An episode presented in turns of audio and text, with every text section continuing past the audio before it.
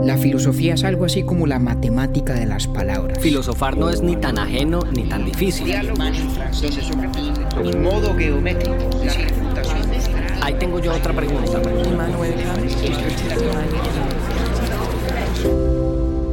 Urbi et Orbi a la ciudad y al mundo. Buenos días, buenas tardes, buenas noches. El episodio de hoy está dedicado muy especialmente a la filósofa Judith Jarvis Thompson, profesora del Departamento de Filosofía del Instituto Tecnológico de Massachusetts, MIT por sus siglas en inglés. Con su ensayo En defensa del aborto, escrito en 1971, Thompson redefinió los términos del debate, al concentrarse en las implicaciones éticas del derecho a la vida. Más allá de la opinión que nosotros o cualquier persona pueda tener al respecto, este ensayo es un claro ejemplo del rigor conceptual de esta filósofa norteamericana, quien falleció a sus 91 años el pasado 20 de noviembre. En la segunda parte de nuestra conversación, nos remitiremos a su última década de trabajo filosófico, en la cual se dedicó a promover las tesis del movimiento neoaristotélico, buscando teorizar sobre la virtud humana a partir de nuestras características como especie. Así como Thompson, que tenía fama de cuchilla como profesora, este capítulo vuelve y nos reta en una discusión densa pero provechosa. Les aseguramos, o al menos es lo que esperamos nosotros, que al final de esta conversación queden ustedes con más ganas de conocer sobre su obra. Compañero, ¿cómo va diciembre? Don Octavio, diciembre va bien, va bien. Se ha movido la cosa en términos laborales, estoy seguro, pero de diversión, ¿cómo andamos? En lo laboral, mucho trabajo, mucho De diversión, pues lo divertido fue haber montado el árbol de Navidad. Por primera vez, María Cristina y yo compramos un pino de los de verdad. Ah, ya estaban ustedes muy, muy, muy gringos. Eso es una experiencia muy bonito. Sí, sí, sí, conseguimos un pino muy bonito y yo no sabía, Octavio, pero uno les echa agua y se mantienen verdes, parece que bastante tiempo. Bastante, y la casa además huele delicioso. Huele delicioso y tengo yo la ilusión de que pasada la época de Navidad, si el pino todavía está en pie y verde, lo pasamos a la terraza y nos queda bonito en la terraza. Ve, esa es una buena idea. Hagan el ensayo, nada se pierde. Nada se pierde, hombre. Bueno, hoy estamos nosotros celebrando que terminamos nuestra primera experiencia por fuera del podcast y además con un grupo de amigos, pelagatos o orbinautas que decidieron acompañarnos en un taller de lectura de un libro que a mí me dio mucho miedo, pero que usted pues muy hábilmente nos ayudó a llevar de la mejor manera y a disfrutar a don Nietzsche, que yo realmente nunca lo había leído juiciosamente y estábamos leyendo El nacimiento de la tragedia. Así es, hombre. De verdad que queríamos expresar eh, desde el podcast nuestra gratitud a quienes nos acompañaron en ese taller de lectura. Fue una experiencia realmente exquisita, porque pudimos hacer filosofía sobre Nietzsche, sobre su primer libro, que además es precioso y fascinante, El nacimiento de la tragedia, y lo pudimos hacer con un grupo maravilloso de personas cuyas apreciaciones, opiniones, preguntas fueron sumamente enriquecedoras. Fue una experiencia muy, muy bonita, la verdad, para todos total. Fue una relectura para mí ese texto maravillosa y en eso pues quedo con deuda de gratitud con ellos, de manera que muy agradecidos. Me suscribo yo a esa deuda, además que fue un grupo lindo por eso mismo. Usted lo volvió a leer como otras personas, otros en cambio lo leímos por primera vez, pero todos caminamos como al mismo ritmo. Eso fue una cosa que nosotros no sabíamos si iba a funcionar y sin duda alguna nos sorprendió para bien y nos dejó con muchas ganas de volverlo a hacer además porque hay por ahí amigos que nos han escrito al correo electrónico y a Instagram preguntándonos muy para nuestra satisfacción que cuando es la próxima, pues entonces próxima sí va a haber, ¿sí o no? Claro que va a haber y el año entrante vamos a arreciar con estos talleres de lectura, ojalá muchos más se animen a acompañarnos. Obviamente los anunciaremos a través del podcast, también nuestro newsletter y naturalmente en redes sociales, principalmente en Instagram. Mil y mil gracias a todos los que nos acompañaron en esa teoría de conjunto, los dos grupos que nos acompañaron. Óigame, no nos excedamos aquí en anuncios parroquiales, ya dimos los agradecimientos que queríamos dar, muy sentidos, muy sinceros. Entremos en materia, don Octavio, si le parece. Me Ave María, claro que sí. Y le voy a dar el nombre de una vez entonces de esta señora que me tiene a mí fascinado con los documentos y textos que usted me compartió esta semana para preparar el capítulo y ella es Judith Jarvis Thompson. Sí, señor la gran Judith Jarvis Thompson. Este es el primer capítulo que dedicamos a una gran figura femenina de la filosofía, que estábamos en mora de hacerlo. Lo hacemos con triste ocasión, porque la manera como surgió la idea de este capítulo pues fue el fallecimiento muy reciente de la profesora Thompson. Murió a sus 91 años el pasado 20 de noviembre, después de muchísimas décadas enseñando filosofía en el Massachusetts Institute of Technology, mejor conocido como MIT. ¿Y cómo le parece que el cuento es que yo no me había enterado de la muerte de la profesora Thompson hasta que me llegó un mensaje de texto de mi amigo Alex Traub, Resulta que Alex y yo estudiamos filosofía juntos. Y Alex es periodista y hoy en día trabaja en el departamento de obituarios del New York Times. Y me mandó Alex el mensaje de texto más insospechado del mundo. Me dijo, David, tengo una emergencia filosófica y necesito hablar con usted. Mierda, cada cuánto en la vida le llega a uno un mensaje diciendo que hay una emergencia filosófica. Y pues no, sabía yo qué pensar. Y a mí me dijo, mire, se murió la profesora Thompson y no tengo ni idea qué decir de ella. Entonces, Alex y yo estuvimos conversando largo rato, ya publicó él su obituario en New York Times, él está en nuestro newsletter de hoy. Y dije yo, hombre, ¿por qué no hacer un capítulo sobre esta mujer brillante, deslumbrante que tuvo una participación muy connotada en la filosofía angloamericana de este siglo. Entonces sobre ella vamos a hablar, con una advertencia a Octi. Este será un capítulo en realidad sobre dos temas, ¿cierto? Porque vamos a hablar de las dos grandes huellas que dejó la profesora Thompson en la filosofía contemporánea y son bastante independientes, casi inconexas, pero tienen como hilo conductor la absoluta lucidez y la claridad deslumbrante de esta mujer, Judith Jarvis Thompson. Y esos dos temas son el aborto y la visión neoaristotélica de la ética. Caramba, a ver, expliquemos entonces. En el año de 1971, Judith Jarvis Thompson publicó un ensayo que se llama Una defensa del aborto. A Defense of Abortion, por su título en inglés. Ese ensayo fue de suma importancia. Cabe notar que es anterior a la decisión de la Corte Suprema de los Estados Unidos que legalizó el aborto aquí, en este país, que es el caso famosísimo de Roe versus Wade de 1973, o sea que el ensayo fue dos años antes. Y empecemos por hacer un par de salvedades, Octi. Primero, si fuéramos a hacer un capítulo plenamente sobre este tema, sería impúdico que lo hiciéramos solamente usted y yo. Este es uno de esos temas donde la voz femenina no solamente es importante, sino, valga decir, indispensable. Y lo único que me permite, por lo menos a mí, sobreponerme a ese pudor en este caso, es que vamos a hablar de este tema desde la óptica de una gran filósofa, Judith Jarvis Thompson. Y segunda salvedad es que, como siempre en Urbi et Orbi, aquí importa muy poco lo que David piense o lo que Octavio piense.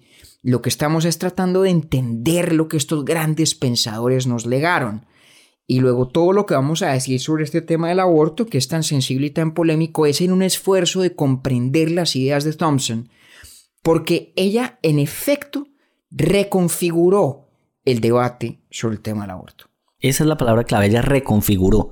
Y cuando yo estaba leyendo ese ensayo, sentía que bien habría podido haberse escrito hace cinco años o incluso este año. Claro, porque sigue siendo un problema de, de, la filosofía moral y un problema de ética aplicada de enorme vigencia. Pero además lo digo es por lo, lo atrevido en su propuesta, positivamente usando pues ese adjetivo. Es decir, la propuesta es tan rompedora a mi modo de ver, que puede ser algo que un pensador contemporáneo hoy podría estar desarrollando. Que de hecho yo ni siquiera me percaté mientras leí el, ensayo que era del 71. Imagínese, ¿y qué fue lo que le impactó? ¿Qué fue lo que le produjo esa sensación como de tanta actualidad en el argumento de Thompson? Vea, compañero, yo durante todo el tiempo que leí ese ensayo sentí, o más bien pensé en una única palabra para describirlo.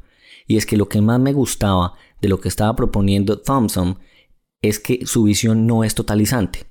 Entonces aplica el concepto a nivel general y marca diferencias sobre las cuales el lector o la sociedad misma puede entender el mismo problema de maneras distintas.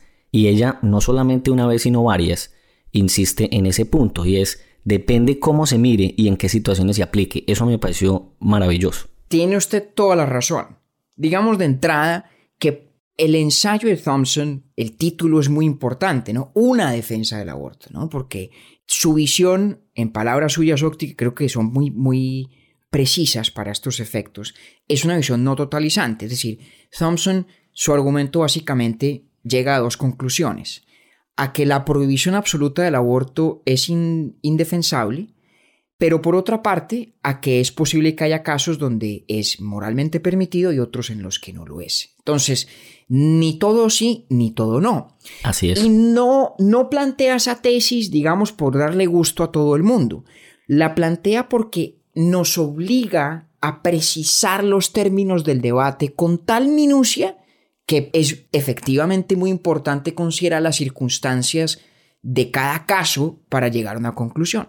Entonces, no sé si usted se dio cuenta de esto, o seguramente se dio cuenta, pero déjeme y lo pongo de pronto en el contexto de su trascendencia. El ensayo de Thompson arranca diciendo, partamos de la base de que el feto es una persona y por lo tanto tiene derecho a la vida. Caramba. Y, y eso es sorprendente, sobre todo si uno se ubica en el año 1971, porque tradicionalmente la discusión filosófica sobre el aborto se centraba sobre la pregunta de si el feto es persona o no y de si por lo tanto tiene derecho a la vida o no. Y lo que Thompson insiste en su ensayo, y por eso sigue siendo tan influyente y sigue siendo un punto de referencia en este debate, aquello en lo que insiste es que esa tesis es de por sí insuficiente. Porque la gran pregunta no es tanto, repito, si el feto es persona o no, si tiene derecho a la vida o no. Thompson en el fondo nunca nos dice qué piensa ella, nos dice en gracia de discusión asumamos que sí. La gran pregunta, insisto, desde la perspectiva de Thompson, es qué implica el derecho a la vida y qué no implica. Porque entonces, ella, en efecto, lo que busca demostrar es que del derecho a la vida, de tener derecho a la vida, se sigue una restricción muy específica. Y es el derecho a no ser asesinado injustamente. El derecho a que no me maten injustamente. Entonces, ojo, en la tesis de Thompson, el derecho a la vida no implica el derecho a que no me maten, punto. Implica el derecho a que no me maten injustamente. Esa distinción es muy importante. Devuélvase un segundo, Octi, a nuestros capítulos sobre la guerra justa. Acuérdese que en ese contexto hablamos de cómo la mayoría de las teorías morales aceptan que hay circunstancias en las cuales es legítimo matar. Circunstancias de defensa propia, y circunstancias como una guerra justa, una guerra que tiene una causa que amerita el recurso de la violencia. Thompson en el fondo está diciendo una cosa que no es de golpe tan polémica, y es que el derecho a la vida no siempre implica que no me puedan matar. Lo que implica en realidad es que no me pueden matar injustamente. Y otra cosa que el derecho a la vida no implica, en la visión de Thompson, repito, es el derecho a valerme del cuerpo de otra persona. Y entonces ella usa un ejemplo que se ha vuelto muy famoso, muy célebre en la filosofía o en el debate filosófico sobre este tema, que es el, el, cuento del violinista enfermo.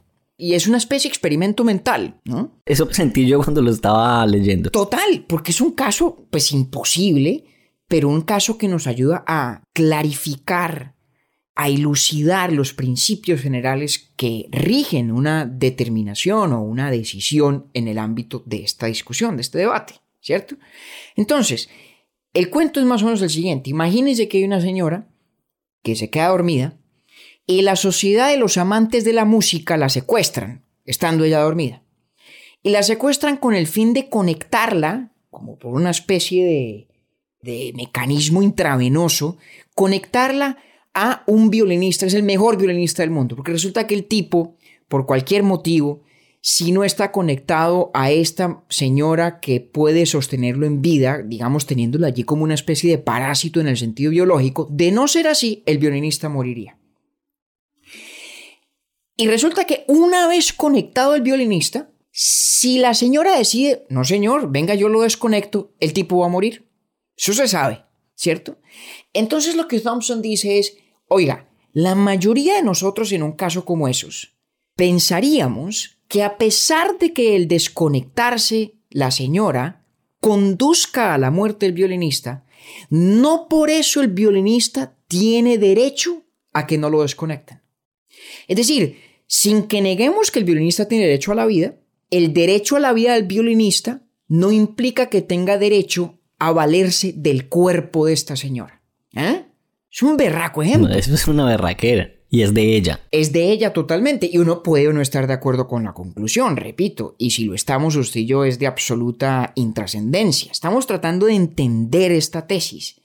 Y lo que ella dice es que, como que el ejemplo del violinista demuestra que uno no necesita negar el derecho a la vida de una criatura, de una entidad, en este caso el del violinista, para al mismo tiempo reconocer que el otro personaje en la ecuación, la señora, tiene derecho a desconectarlo. Y de golpe puede que no esté bien que lo desconecte si el costo que le implica a ella es mínimo, por ejemplo, ¿no? Y Thompson habla de lo que ella, algo a lo que ella alude como el estándar de decencia.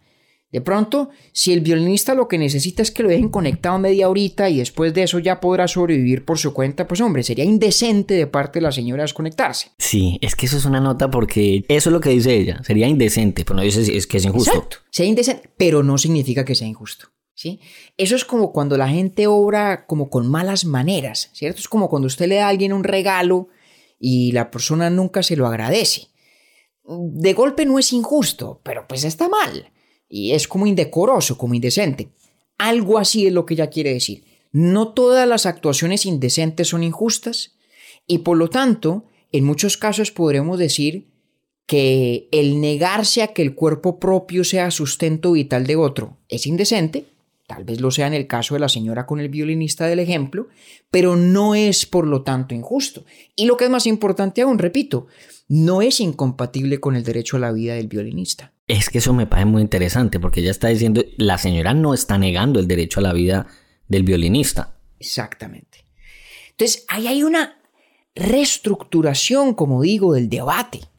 Y por eso ese ensayo de la profesora Thompson sigue siendo un punto de referencia y tuvo un impacto tan importante. Pues tanto así, que como le parece, Octi, que después de que lo publicó, John Finnis, gran filósofo inglés, eh, católico además, y de quien también hablamos en el contexto de la guerra justa, le escribió un ensayo en respuesta, criticando los argumentos de Thompson, al cual a su vez Thompson contestó también. Es decir, hay todo un ejercicio dialéctico, toda una discusión que suscitó este ensayo y que ayudó a aclarar ciertos paradigmas del debate, que como digo, tal vez el más importante de todos, es que Thompson insistía en que no son obvias las implicaciones del tener un derecho a la vida. Una vez reconocemos que el derecho a la vida no significa que nunca bajo ninguna circunstancia nadie me pueda matar, ¿cierto? Y al menos quienes creemos que es legítima la violencia en defensa propia o quienes creen en la doctrina de la guerra justa, pues tendrían que estar de acuerdo con ese punto, ¿cierto? Con esa premisa que el derecho a la vida no siempre es incompatible con que a una persona la maten. Con lo que sí es incompatible es con que a la persona la maten injustamente. Entonces, si uno sigue el hilo de las ideas de Thompson, la pregunta correcta sobre el caso del aborto no es si el feto es persona y por lo tanto tiene derecho a la vida o no. La pregunta correcta es si el acto de abortar constituye un acto de matar injustamente o no. Esa es la pregunta, en opinión de Thompson. Y me devuelvo a lo que usted decía. Es muy notable que en su visión, como la desarrolla en este ensayo, no hay manera de decir sí o no en todos los casos. Lo dice textualmente, además. Lo dice con absoluta claridad. Entonces, por ejemplo, en la visión de Thompson, repito, el análogo más cercano al ejemplo del violinista, acuérdese que la señora a quien secuestran, pues evidentemente la están poniendo en una situación que es contraria a su voluntad.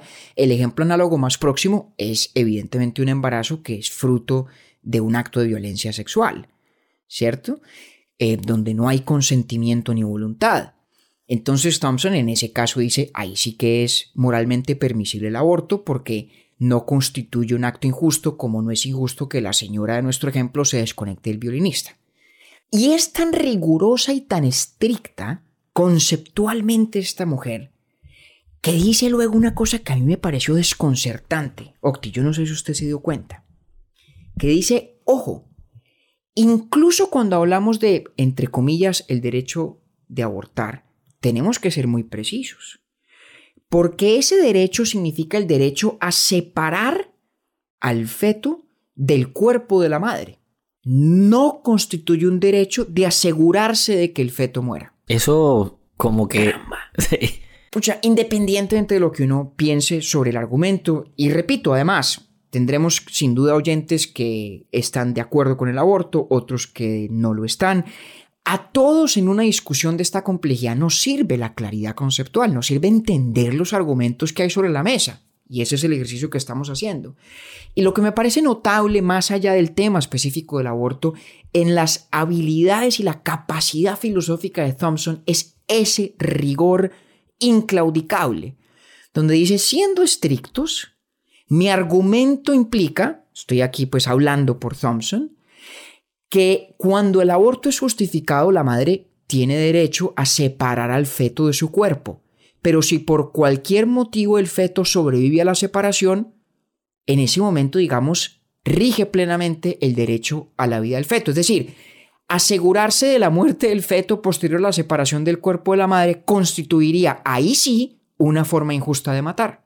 Imagínese eso. No, es que estira los conceptos de una forma absoluta casi. Porque además cuando ella empieza a, decir en una parte del texto que uno siente pues como que está defendiendo la tesis de, de a favor, termina un párrafo puntualmente diciendo, ojo que los defensores del aborto no vayan a malinterpretarme esto aquí porque sigue lo siguiente. Y entonces vuelve y le da una vuelta al mismo argumento. Te lo vas tirando todo el tiempo. Y ahí es donde uno dice, hombre, esta señora no está diciendo que una verdad absoluta. Ese no es su, su propósito. Es correcto. Y voy a decir una cosa que de pronto suene un poco academicista cuando estamos hablando de un tema que es tan sensible y que impacta tantas personas de una manera dolorosamente tangible. Pero más allá de lo que uno pueda aprender del ensayo de Thompson acerca del tema del aborto en particular, me parece que hay un testimonio allí acerca del rigor del quehacer filosófico. De un filósofo entrar a abordar un tema con la claridad y la precisión como norte, y estando dispuesto a aceptar las consecuencias a las que conduzca ese ejercicio de claridad y de precisión, independientemente de cuáles ellas sean yo no sé usted, pero yo sentí, releyendo este ensayo de Thompson, que a lo mejor ella no tenía una tesis en firme antes de escribirlo. Casi que le da la sensación de eso, ¿no? De que va descubriendo cuál es la respuesta más justificada posible a medida que elabora el argumento. Y me parece que ahí hay un acto de enorme honestidad intelectual. Y déjeme le cuento una anécdota de Thompson que, o dos anécdotas de ella que dan cuenta de esa característica. ¿Se acuerda que nosotros hablamos me parece que en el capítulo de los experimentos mentales, y tal vez aludimos a él también en el episodio sobre el utilitarismo, hablamos de una cosa que se llama el problema del tranvía. Sí, claro. ¿Se acuerda? El trolley problem. Nos echamos unos memes tremendos en, ese capítulo. Exactamente. Eso es toda una industria en la filosofía, ¿no? Que es crear variaciones sobre el trolley problem. Pues quiero decirle que la fundadora de esa industria es Thompson. No jodas. Claro, la primera persona que creó el ejemplo fue Philippa Foot pero la que lo convirtió en toda una, metodología para aclarar las teorías éticas fue Thompson. Y el cuento va a que empezó a hacer eso en un ensayo de 1976, eh, un ensayo muy interesante que se llama, por su título en inglés, Killing, Letting Die and the Trolley Problem, ¿sí? que es algo así como matar, dejar morir y el problema del tranvía. A partir de ese ensayo empezó esta mujer a elaborar muchas tesis, esas tesis y llegó a una serie de conclusiones en ese momento. Pues quiero decirle que en el 2008, muchos años después, ¿sí? 32 años después, escribió un ensayo diciendo, ¿saben qué? Me equivoqué. No jodas. Ahora que lo pienso, sí, sí, sí, ahora que lo pienso, las conclusiones a las que llegué en ese análisis del problema del tranvía son equivocadas. Caramba, eso es un acto de una honestidad intelectual singular, ¿no? Estoy seguro que Thompson pensó sobre ese problema durante años, durante años, y un buen día dijo, oiga. Le siguió patinando y dijo, hombre, por ahí no es. Por ahí no es, por ahí me equivoqué. Y no, no contenta con eso, va y publica una especie de retractación intelectual. Pero yo conozco muchos filósofos, profesores eh, de filosofía, que con el tiempo y con los años van evolucionando en sus posturas y a lo mejor dicen, hombre, mire, lo que dije en este libro mío, hoy en día de pronto no lo vería tan así y tal. Pero deja que tenga el ímpetu de escribir un ensayo y publicarlo diciendo, pues sí, me equivoqué, creo que esta es la respuesta correcta, pues eso sí es inusual. Y repito, así como hay una moraleja, digamos, en la honestidad intelectual con la que Thompson discute el tema del aborto, más allá de las conclusiones a las que llega, me parece que la hay también en esa anécdota. Porque esta señora, Octi, era tan estricta con el tema de la claridad que hay un cuento famoso de que ella en MIT, cuando leía los ensayos de los estudiantes, los devolvía con un rayón que hacía horizontal, ¿cierto? Imagínense usted va leyendo un ensayo, ¿sí? Y en algún momento hace una raya horizontal de un extremo de la página a otra, a otro extremo. Y ahí apuntaba lo siguiente. Aquí dejé de leer. No. sí. o sea, el momento en el que la profesora Thompson sentía que uno empezaba a, tambalear conceptualmente, que se le iba resquebrajando la claridad, la señora dejaba de leer, ponía un rayón en el ensayo y decía, aquí dejé de leer y se lo devolvía. Dame el favor, todo el mundo buscando el rayón en donde lo había puesto. No, no, no, pero además la angustia, imagínense uno recibir eso y qué tal que el rayón sea en la tercera oración. Puta, pues, ¿no? Terrible.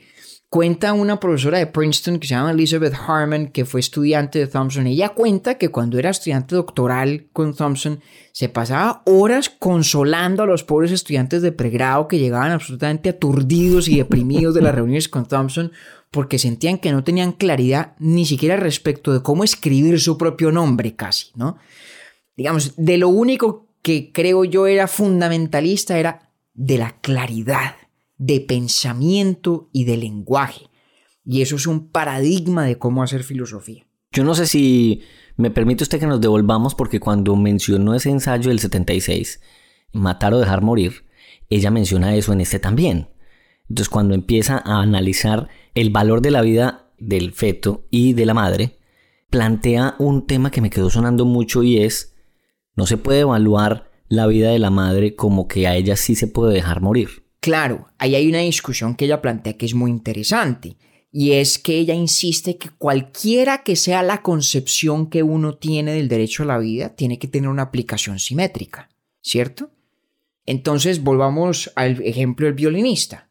Supóngase que después de que la señora la han conectado al violinista, el tipo de soporte biológico que la señora provee es de tal naturaleza que a ella la puede terminar matando. Entonces, en ese caso, sabemos que si la señora se queda conectada, pues va a morir, y que si se desconecta, el violinista va a morir. Y lo que Thompson dice es, en un caso como esos, la pregunta del derecho a la vida no nos va a ayudar a resolver el problema. Porque si de algo tenemos que partir es que ese derecho a la vida es el mismo y aplica de igual manera a todas las personas. Y en esa circunstancia donde entran en conflicto las condiciones de supervivencia del uno y del otro, tendremos que recurrir a un argumento o a un principio general más allá del derecho a la vida para poder tener una determinación, porque ese de por sí es insuficiente si se aplica simétricamente. Entonces un poco lo que Thompson dice es que en la discusión del aborto hay que tener mucho cuidado de que la conceptualización del derecho a la vida, cualquiera que ella sea, ¿cierto? Tiene que tener una aplicación simétrica. Y si no la tiene, pues entonces habría que justificar y argumentar por qué no la tiene. Y, lo que Thompson da a entender es que es muy difícil estructurar esa argumentación. Y ese es un ejemplo más, Octi, de la manera como le inyecta claridad al debate, digámoslo así. Y yo creo que por eso incluso muchos académicos em, cuyas afinidades morales son mucho más cercanas a la prohibición del aborto, es decir, que creen que el aborto es inmoral, se han beneficiado también enormemente de este escrito, de este trabajo de Thompson. Porque, y esto es cierto siempre en filosofía, cuando el contradictor es agudo, mejores se vuelven los argumentos propios también. La calidad del argumento va a depender siempre de ¿Cuál es la objeción que cree uno tiene que superar desde el punto de vista dialéctico? Y por eso comprender, como poniendo en pausa las propias convicciones, es un ejercicio tan importante para el filósofo, ¿sí? Y es un ejercicio general muy valioso cuando uno quiere refinar, sofisticar y, digamos, poner bajo presión los propios argumentos para ver si resisten el peso de las críticas que admiten. Y en ese sentido, pues el ensayo de Thompson, por eso, repito, ha sido de enorme valor no solamente para quienes defienden la tesis del derecho de abortar, sino también para quienes la critican y la niegan. No le quepa a usted la menor duda que el ensayo que escribió John Finnis en contra de los argumentos de Thompson no se habría producido, o al menos no habría sido lo que en realidad es, que es un ensayo muy importante y muy inteligente y muy agudo, de no haber sido por lo que dice Thompson. ¿cierto? Sin duda alguna. Yo sigo pensando mientras lo voy escuchando en la habilidad y la claridad conceptual como usted lo, lo describe, que además me parece que es la mejor forma de hacerlo. En Thompson decir, vea, es que la pregunta no es esa y el tema se aborda de esta forma. Y ahí uno dice, ah, claro, es que si usted ya empieza a entender el problema de la manera en que Thompson lo aborda, por supuesto que entiende que el mapa es distinto. Una vez más, insistimos, de acuerdo con lo que ella está proponiendo. No estamos diciendo nosotros que esa es la mejor manera. Claro. Y Octi, déjeme, cerramos esa primera parte sobre el, argumento de Thompson en, en su defensa del aborto con este comentario. Hay muchas personas que de pronto en encuentros casuales o someros con la filosofía resultan con alguna frustración porque la filosofía no parece proveer respuestas, por lo menos no unívocas, ¿no? Si usted hiciera una encuesta mañana entre filósofos sobre cualquier tema, no va a encontrar usted consenso en ninguno. La filosofía no, no nos regala respuestas. Pero el valor que tiene obligándonos a precisar y sofisticar nuestras preguntas es inestimable. Y encontrarse uno con Thompson demuestra eso con creces. Porque cuando uno la lee, uno dice, bueno, caramba, de pronto salgo o igual de confundido en lo que a la respuesta concierne, o con la misma opinión con la que llegué, pero a ah, caramba, sí salgo con un nivel de claridad distinta sobre el tipo de problema y cómo se debe conceptualizar. Y ahí está una muy buena parte del valor de la filosofía en general. Hombre, y le doy otro ejemplo. Lo contento que me dejó a mí y a todos los que estuvimos en el taller con el libro El nacimiento de la tragedia, porque la respuesta definitiva, al menos en mi experiencia, yo no la tengo todavía, pero a qué programazo. Y ahí estoy bravo yo pues con Nietzsche y estoy y, ese ha jugado con mis sentimientos de la manera más vil se pelean a ratos porque usted y Nietzsche ya se hicieron buenos amigos y como los buenos amigos pues tienen fricciones y desencuentros, pero al final una reconciliación soportada en un afecto sincero que trasciende esos desencuentros. Pero claro, la filosofía le enseña a uno a saborear la pregunta y el proceso de refinarla a veces más que la respuesta misma. Este sería el caso incluso, o este es un muy buen ejemplo para lo que usted acaba de decir. Yo creo que sí, porque yo estoy seguro que va a haber muchas personas en el mundo que a lo mejor no tengan una respuesta o una convicción sedimentada sobre temas pues tan complejos como el del aborto. Y no obstante hallarán mucho valor, sin duda lo han hallado muchos a lo largo de estas tres décadas, casi, en el grado de precisión que se adquiere a través de los escritos de una persona como Judith Jarvis Thompson. No hay mejor forma, yo creo, hoy en día de hacerle trampa al algoritmo que eso, teniendo discusiones filosóficas. Exactamente.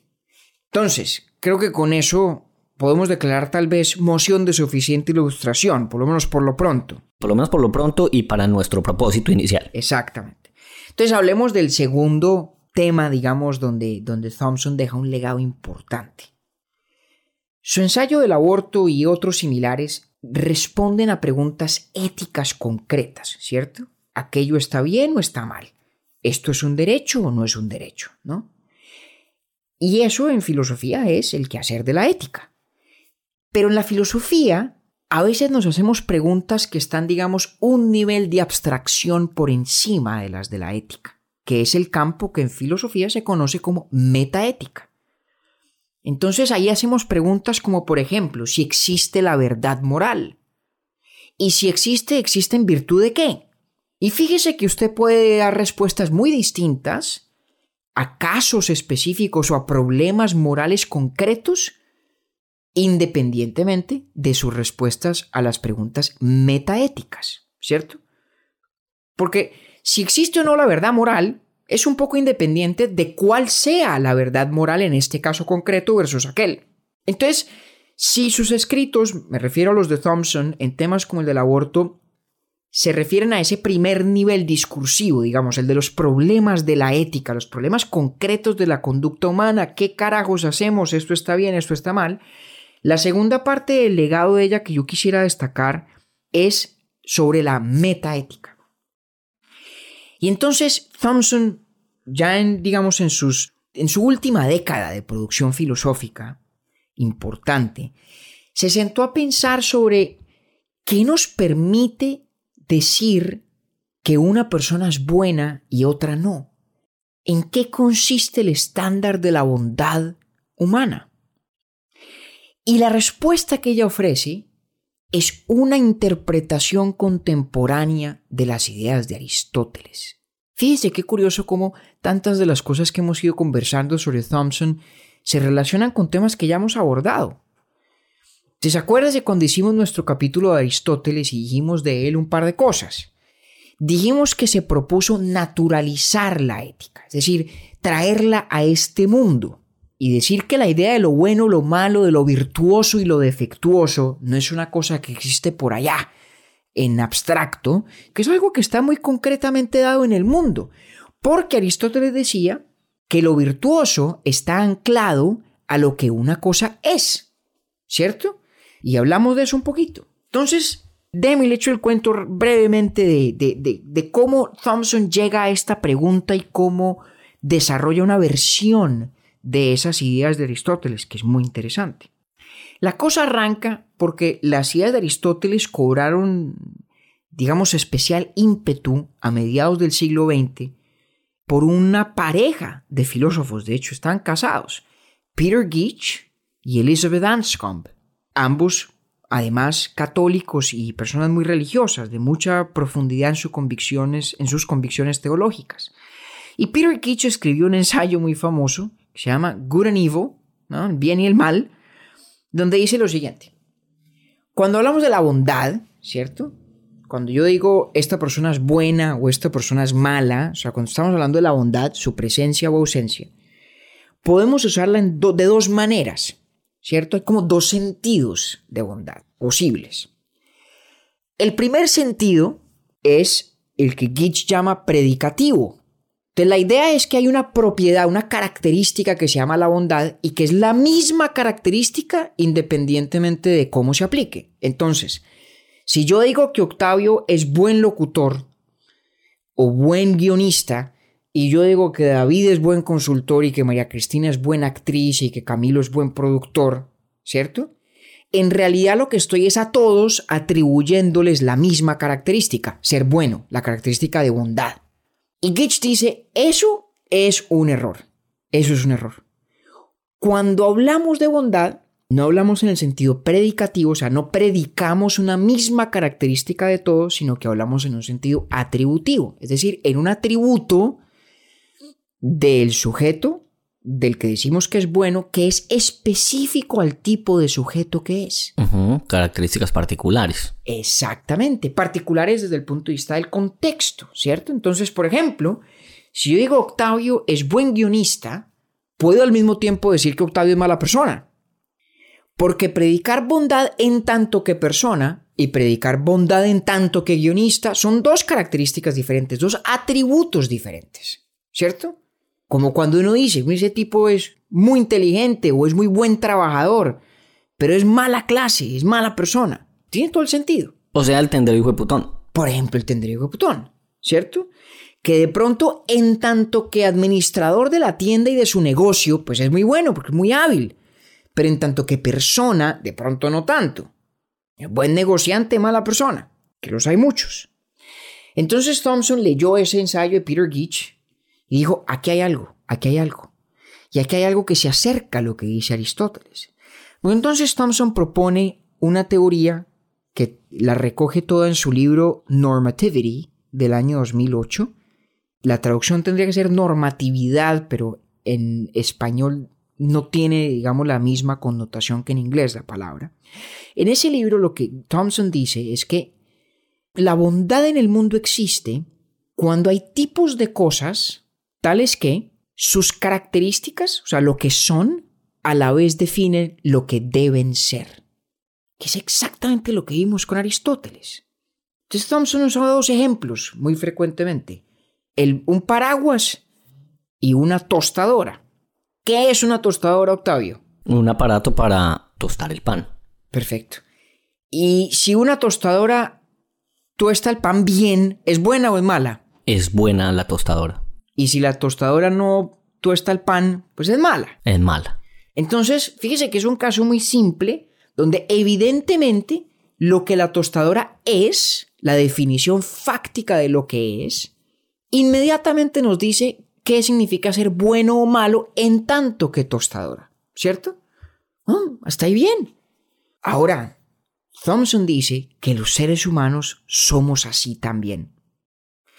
Que si uno se sentara a decir qué es un ser humano, al momento de comprender qué es un ser humano, estaríamos también definiendo y comprendiendo qué significa ser bueno en tanto que ser humano.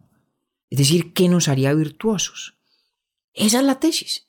Y la verdad es que en resumidas cuentas, ese es el proyecto filosófico de los neoaristotélicos. Donde la cosa se pone complicada es que los ejemplos de la tostadora y el paraguas o la sombrilla son muy fáciles porque son artefactos diseñados con un propósito. Obvio que sabemos que la tostadora es para tostar porque no la inventamos para eso. Pero ¿será que el ser humano se puede decir lo mismo? Me tiene usted pensando en una cosa que de pronto lo saco de onda. A ver, porque lo tenemos dispare. pensado para otro, para otro lado, pero esa- usted como siempre me da permiso, entonces va, aquí va, porque estoy pensando en el artista y su obra. Claro, porque cuando el artista, lingüísticamente, fíjese que la palabra artefacto viene de la misma raíz latina de artista, ars, arte, que lo que significa es, digamos, crear una cosa con un propósito que define lo que la cosa ha de ser. No está usted en lo absoluto equivocado. Una novela, un guion, una pintura, todos son artefactos, igual que una tostadora, porque son cosas que existen, pero cuyas características, ¿sí? aquello que son, se explican en función de las intenciones de alguien que las creó. O sea que está usted absolutamente en lo cierto. La pregunta es si podemos decir lo mismo de los seres humanos. Ok. Que los seres humanos son obras de arte de algún artista. Y por lo tanto son desde ese punto de vista artificios o artefactos, cosas hechas por arte. Es decir, intencionalmente y con un propósito. Porque si eso es así, pues el propósito con el que es creado el ser humano tendría el mismo rol filosófico que el propósito de la tostadora. Es decir, nos diría inmediatamente qué significa ser buen ser humano, igual que el propósito de tostar pan nos dice inmediatamente cuál es el propósito de la tostadora. Entonces, seguramente usted lo está pensando ya, lo que esto significa, al menos en mi interpretación, es que la viabilidad del proyecto filosófico de Thompson en este campo de la metaética depende de que concibamos al ser humano más o menos en los términos de las doctrinas religiosas que conciben a la persona humana como una creación divina para un propósito definido por la divinidad. Y eso ni está bien ni está mal, pero lo que sí significa es que parecería ser que el proyecto neoaristotélico en filosofía queda cojo sin una premisa teológica. Imagine usted eso.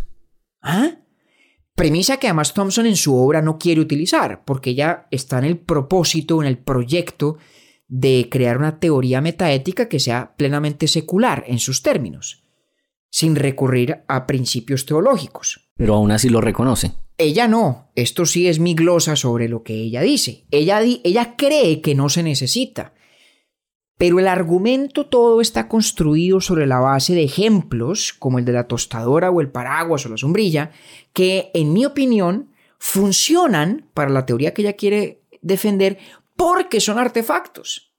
Entonces la analogía para que el argumento pase de la tostadora o del paraguas al ser humano solamente es válida si el ser humano se concibe también como un artefacto. Y ahí la cosa se pone muy complicada. Porque ahí entonces tendría que entender al ser humano como un hacedor de cosas. O mejor, como la hechura de alguna otra entidad. ¿Sí? Que tiene una función específica dada por quien lo hizo. Exactamente. Pues porque ¿de dónde más va a salir? ¿Cierto? Ahora ya, ahora sí ya entendí por qué entonces es tan necesario que antes de uno tenga que pegarse de una fundamentación teológica. O por lo menos, como, como digo, esa es mi glosa o mi comentario a la obra de Thompson en lo metaética. Me la puso más fácil así. Cuando yo la leo y analizo esa tesis de ella, me parece que es inevitablemente coja si carece de esa premisa teológica. Sin ella, me parece que tiene un alcance mucho más limitado. Pongamos por aparte un segundo la premisa teológica. Supongamos que no vamos a decir que el ser humano es hechura de una entidad que le confiere un propósito, ¿cierto? Es decir, no vamos a importar una teleología metafísica. Dejemos eso a un lado. Entonces, supongamos que usted y yo nos ponemos en el ejercicio en términos seculares de precisar qué es el ser humano. Y hacemos una lista de cosas, de atributos. Lo que yo creo es que de esa lista, de esa caracterización, no vamos a lograr suficiente precisión, suficiente sustancia, si se quiere que sea constante, que sea común a todos los seres humanos, para luego decir, en consecuencia, esto es lo que significa ser virtuoso.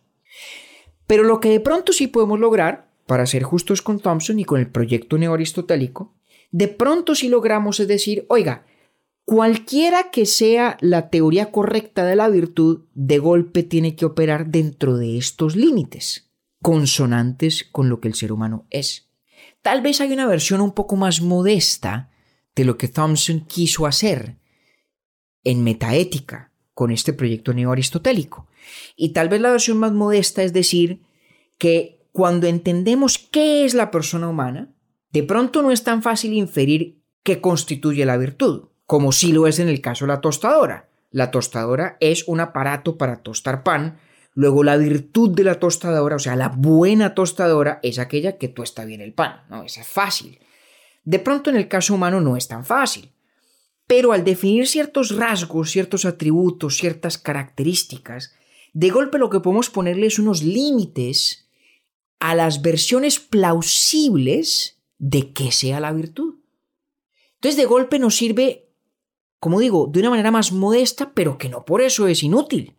En filosofía, a veces, saber qué respuestas descartar es tan importante como saber qué respuesta preferir.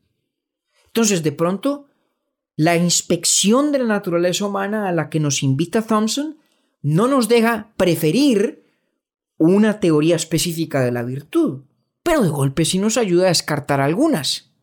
Y yo personalísimamente creo que cuando lo interpretamos de esa manera un poco más modesta, el proyecto aristotélico es muy interesante y muy importante, porque nos ayuda a situar nuestra reflexión moral en los hechos básicos de lo que somos como entidades, como criaturas, lo que es el ser humano. Y lo puede hacer sin necesariamente recurrir a premisas teológicas si uno quiere importar esas premisas teológicas, a lo mejor puede ir mucho más allá, ¿no? Y puede asemejarse la historia que uno echa sobre la persona humana mucho más a la de la testadora. Y me perdona, porque yo sé que este es un tema denso, difícil, pero entonces déjeme y le pregunto, ¿cómo va? Por momentos uno lo tiene, digamos yo, siento que lo tengo y después se me embolata otra vez. Piénselo así. El caso canónico de la teoría, o sea, el caso ideal para la teoría es la tostadora.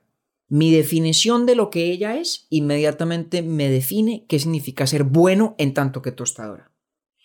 La ambición teórica de los neoaristotélicos es que podamos hacer lo mismo con los seres humanos. Entendido. Que podamos decir, esto es lo que son, en consecuencia, en aquello consiste ser bueno en tanto que ser humano. Esa es la ambición. Esa es la ambición del proyecto neoaristotélico. Del cual Thompson, era adepta, ¿no? Exactamente, y que defiende. igual que lo hacía Philippa Foot. Fíjese qué curioso. Las dos estaban muy cerca en el tema del, del, ejemplo del tranvía, del problema del tranvía, y lo están también en esto, porque Philippa Foot tiene su propia versión de esta historia. ¿no? Entonces, la ambición es poder hablar del ser humano moralmente en términos muy similares a aquellos que utilizamos para hablar de la tostadora. Y mi glosa, mi muy personal análisis, es que la cosa es muy difícil. Es muy difícil a menos que uno importe unas premisas teológicas que hagan del ser humano, digamos, una creación intencional, igual que la tostadora es creación intencional humana. Entonces la pregunta mía es cómo hacen ellas, porque es que yo entiendo la situación más con su glosa. ¿Cómo se cura Thompson en salud? Pues como por Ah, decirlo así. Eso es un baile fantástico, porque eso es un tire y afloje. Y llega un punto en el que más o menos insiste, créame que funciona, ok. ¿no? Y uno queda como con la sensación de, bueno, ok, pues sentémonos a hacer la lista. ¿Cuáles son las características humanas? Y venga, definamos entonces la virtud, ¿no? Porque eso es la que hace ella, listar las características humanas para definir la virtud. No llega al fondo de esa parte del argumento, que es donde el argumento queda cojo, fíjese.